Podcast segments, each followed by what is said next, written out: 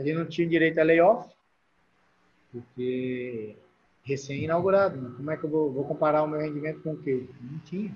Uhum. Então, a gente teve que tirar do próprio bolso mesmo, para sobreviver durante esse período. Então, a gente começou a dar algumas aulas online, é, a gente vendia algumas planilhas para o pessoal que queria treinar em casa e tudo.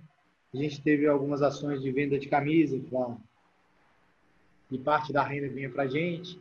E aí foi legal que a gente fez no Brasil também, deu um, um boom muito bacana. O pessoal do Brasil abraçou muita causa também.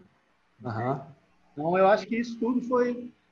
Ajude, mais que ajudar, eu acho que motiva muito você falar assim, pô, tem um caminho certo. As pessoas lá do Brasil e daqui estão acreditando no projeto, por que não a gente, né?